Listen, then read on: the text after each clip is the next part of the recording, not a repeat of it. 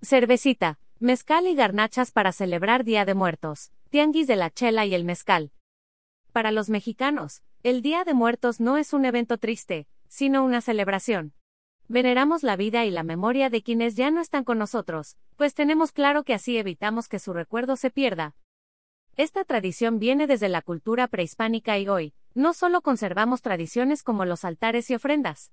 El Día de Muertos se ha vuelto una oportunidad para celebrar que estamos aquí y brindar por quienes se adelantaron. Prueba de ello son los distintos festivales. Tianguis de la Chela y el Mezcal 2022, edición Día de Muertos.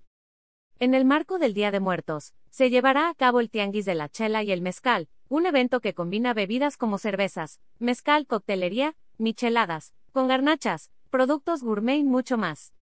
Lo mejor es que también habrá bandas y shows en vivo para que disfrutes con tus amigos o pareja y continuemos preservando nuestras tradiciones.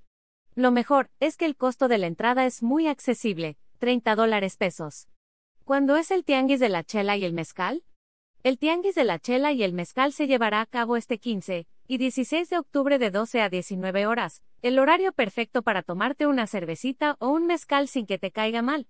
¿Dónde es el Tianguis de la Chela y el Mezcal?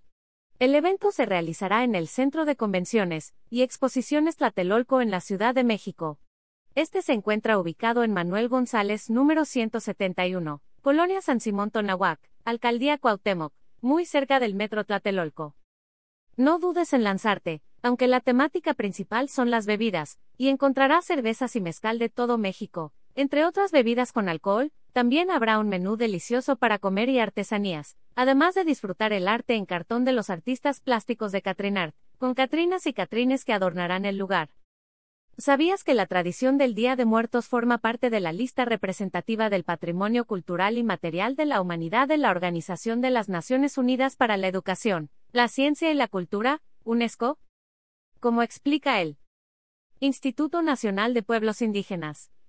Esto se relaciona con que es una celebración que representa un momento sagrado y privilegiado de reencuentro con nuestros ancestros, donde se combinan tradiciones precolombinas y la tradición católica, además de una diversidad de expresiones, resultado de la pluralidad étnica, cultural y lingüística del país.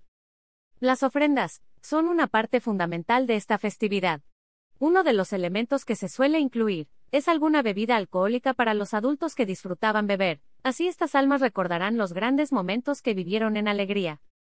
Por quienes no están y los que quedamos, brindemos en el tianguis de la chela y el mezcal con una cervecita, un cóctel o cualquier otra bebida.